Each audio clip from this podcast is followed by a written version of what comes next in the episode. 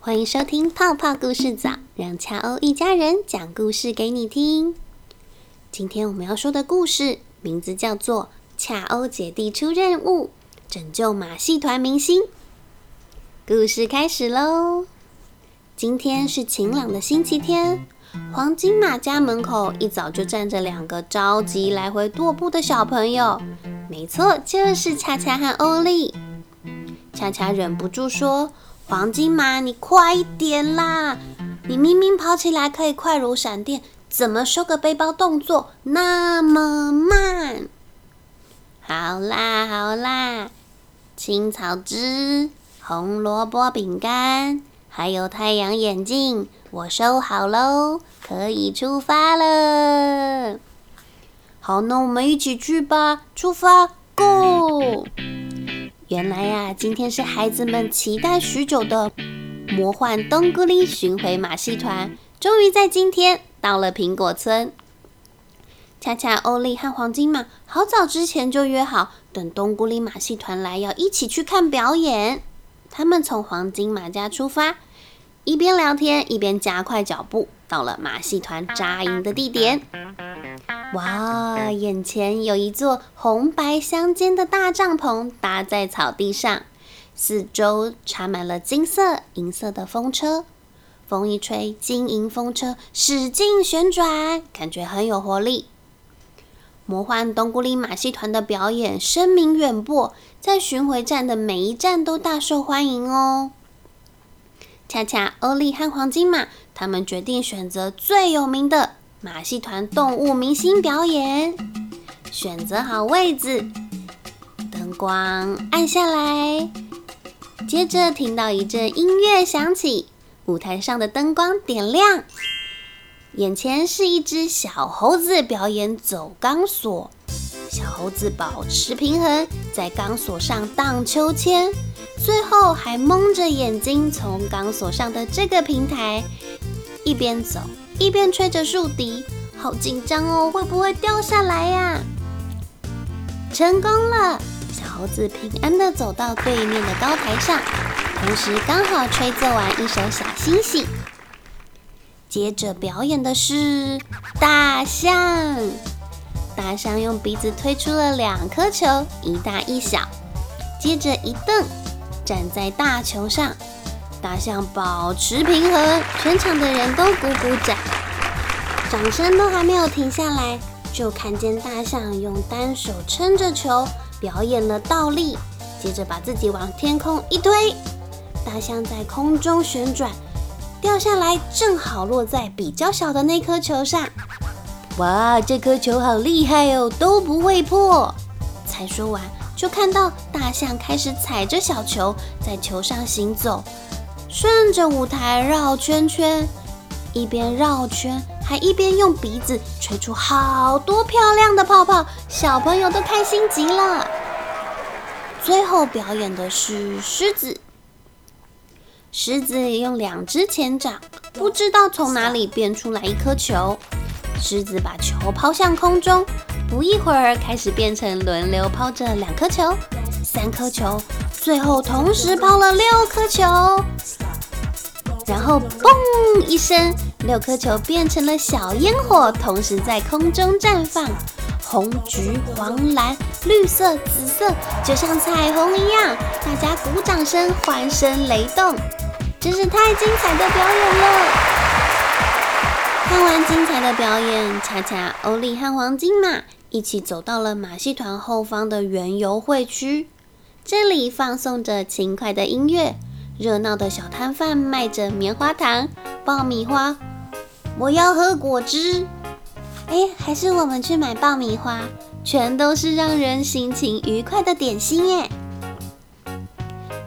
恰恰和欧丽边吃着棉花糖，边喝着果汁气泡水，说：“真的太好玩了，一年才举办一次，真是不够，真的好好玩哦。”黄金马吃着自己准备的红萝卜，说：“对呀，表演真精彩，那些动物好像有魔法一样，好想再看一次哦。”就在这时，他们看到前方有一个大排长龙的队伍。各位，欢迎来到我们这次魔幻冬菇里马戏团的表演。这里是魔幻扭蛋机，我们准备各种神秘惊喜小礼物要送给大家，每个人都可以凭入场券玩一次哦！快来快来，绝对诚意十足。原来是马戏团准备的礼物。哇，是一座有两层楼这么高的超大扭蛋机，里面的每一颗扭蛋都像足球这么大。走啦走啦，我们去玩。我也要玩，我先我先。恰恰、欧丽、黄金马跟上前排队，他们排了好久，终于快要轮到他们了。不过就在这个时候，有一个人行色匆匆的跑来扭蛋机，对着扭蛋机的管理员耳朵旁边叽里咕噜、叽里咕噜说了一些什么话。管理员听了这些话以后，看起来很担心，有点严肃，有点慌张。呃，抱歉，因为一些突发事故，我们要先结束今天的活动了。嗯，谢谢大家的参与，我们明年见啊，再见。话说完，就有两个工作人员推着堆高机把扭蛋机运走了。哈，没有扭蛋了吗？是啊，抱歉，我们要收拾撤场了。工作人员边说边把巨大的扭蛋机往马戏团帐篷推了过去。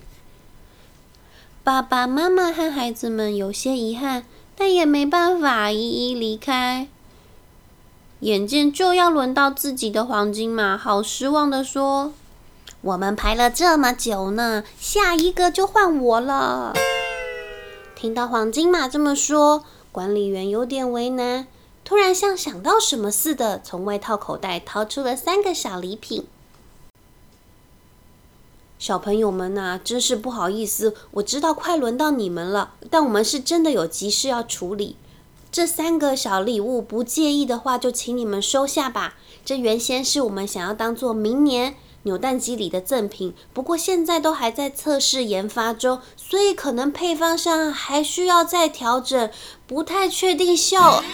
管理员话还没说完啊！我要，我要，太感谢了，谢谢。黄金马听到有礼物可以拿，话都还没听完，就开心的收下来，放进他的包包里。比起黄金马，恰恰和欧丽倒是很担心马戏团出了什么事呢？恰恰问：“请问发生了什么事呢？”欧丽也说：“说不定我们可以帮忙。”管理员搔搔头，一脸为难的说。不行啦，我们不能告诉小孩。如果小孩知道隔壁村的村长为了让他们村民天天可以看马戏团表演，竟然把我们马戏团的动物明星小猴、小象还有小狮抓走了，孩子们一定会很担心的。很抱歉，我什么都不能告诉你。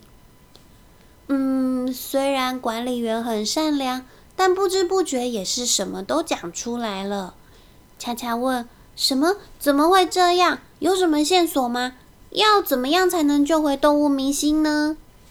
管理员捂住嘴巴，满头大汗的说：“哎呀，我真的不应该，别再问了。我不会告诉你们，小动物们被关在公园中央停的大马车里，也不会告诉你们要找到金苹果、银珍珠才能把那个大马车的锁打开。我什么都不能说，我得出发了。”好像什么都没说，却也说了不少的管理员，把话说完就急急忙忙的离开了。看着管理员离去的背影，还能听见他碎碎念的说：“哎呀，要怎么样才能找到金苹果呀？哎呀呀呀呀！”欧丽一脸困惑的说：“恰恰，这个马戏团的后面森林不就有一棵金苹果树吗？”该不会是那一棵吧？有可能呢。只是据说那棵金苹果树很高很高，苹果只有在树上时才是金色的，一旦掉落地面就会变成普通的红苹果。除了会飞的魔法师和小鸟，我想没有人看过它真正结金苹果的样子吧。虽然不确定金苹果是不是真的存在。但是恰恰欧利和黄金马真的很想要救回明星小动物们，所以他们前往了金苹果树。到了金苹果树下，恰欧姐弟还有黄金马一行人抬头仰望，可以看见金黄色的阳光从苹果树梢洒落。究竟这一闪一闪的耀眼光彩，是只来自阳光，还是树上真的结满了金苹果呢？如果不爬到上面，也没有办法确认是不是真的金苹果。树的确很高呢。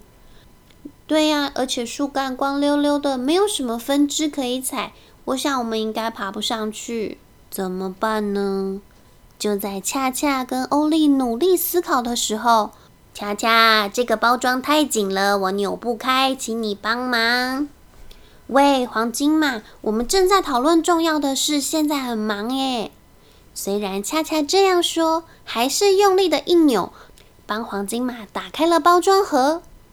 包装盒里有一个弹珠大小的果实，还有一片纸飘了下来。恰恰把纸张捡起来，大声念出上面的字：“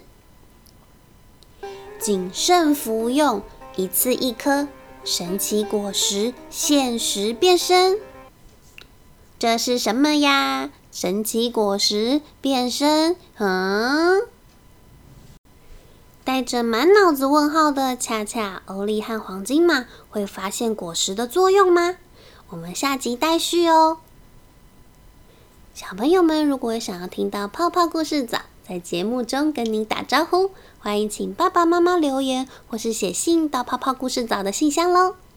那我们下集再续，一起听听恰欧姐弟还有黄金马接下来会遇到什么事。